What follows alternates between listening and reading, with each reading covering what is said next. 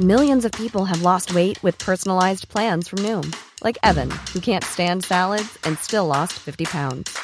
Salads, generally, for most people, are the easy button, right? For me, that wasn't an option.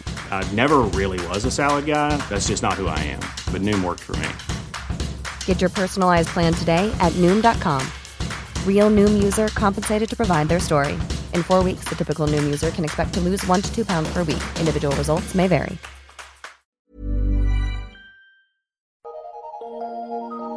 Eu sou Mário Persona e essas são as respostas que eu dei aos que me perguntaram sobre a Bíblia.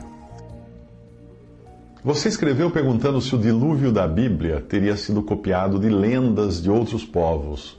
E os fatos apresentados nesse tipo de explicação uh, geralmente podem ser vistos de dois, de dois ângulos, né? de mais de um ângulo. Você pode, por exemplo, dizer que o dilúvio foi copiado de antigas lendas pagãs porque existem muitas que falam do dilúvio, ou você pode acreditar que não eram lendas pagãs, mas era um conhecimento do dilúvio que acabou misturado com a cultura pagã. Ou mesmo sobre o sol e a menção que a Bíblia faz dele em relação a Cristo, como sendo o sol de justiça, por exemplo. Será que o cristianismo copiou do paganismo a noção de Jesus sol? Ou esse era um conhecimento real e dado por Deus na, na antiguidade, no passado, que acabou influenciando as diversas culturas de todo o mundo. O mesmo você pode dizer da ressurreição, do sacrifício vicário, da Santa Ceia, de tantos outros aspectos do cristianismo que você sempre encontra um correspondente no paganismo. O fato de algo ter um correspondente no paganismo não quer dizer necessariamente que o correspondente pagão tenha sido o que surgiu primeiro. Como no caso do dilúvio, primeiro veio o conhecimento divino dado a Noé e depois vieram as lendas pagãs. O mesmo se pode dizer do monoteísmo. Existem religiões pagãs monoteístas, como uma que dominou o Egito em um determinado tempo, ou até outra que foi instituída por um rei inca na, na sua época, aqui na América, na América do Sul. Então teria o judaísmo ou o cristianismo monoteísta ido buscar a ideia da, da, do monoteísmo nesses povos ou teria sido o contrário que aconteceu? Vários povos antigos tinham a noção de um Salvador que viria do céu.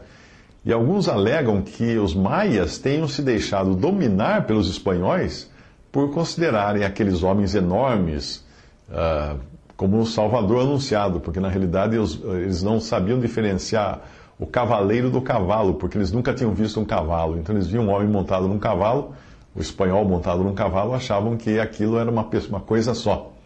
Será que o, que o messianismo judaico-cristão emprestou desses povos antigos a ideia de, de um Messias ou foi o contrário?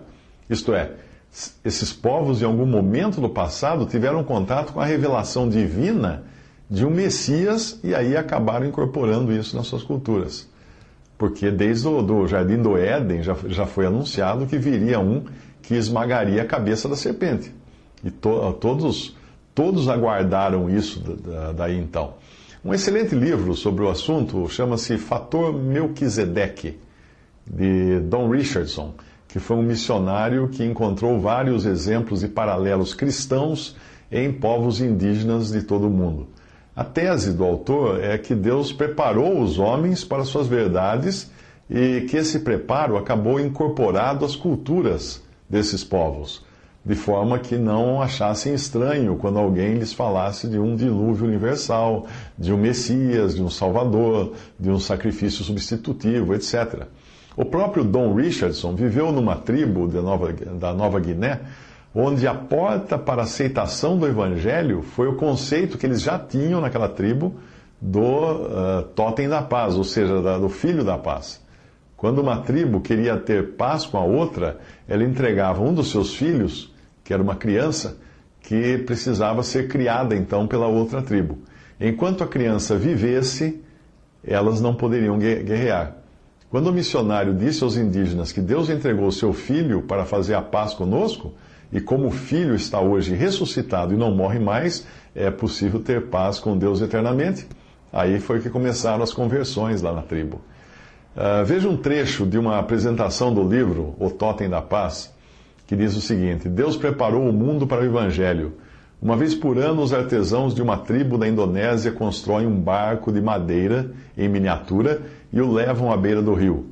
O chefe religioso da tribo amarra uma galinha num lado do barco e coloca uma lanterna acesa no outro lado do barco. Logo em seguida, cada membro da tribo passa perto do barquinho e coloca um objeto invisível entre a galinha e a lanterna. Quando se pergunta às pessoas o que deixaram no barquinho, elas respondem: o meu pecado.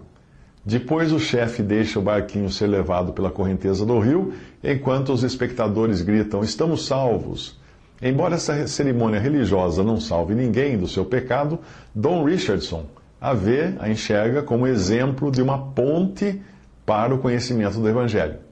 Nesse livro, Richardson conta mais 25 histórias fascinantes que mostram a semente do Evangelho deixada por Deus em cada cultura do mundo. Ele chama esse tipo de revelação geral de Deus de fator Melquisedeque, usando o nome do sacerdote a quem Abraão prestou homenagem no livro de Gênesis. Este livro mudará as ideias de muitos cristãos sobre os povos pagãos e sobre a soberania de Deus. Até aí, então, o um comentário que é feito num site a respeito do livro de Don Richardson.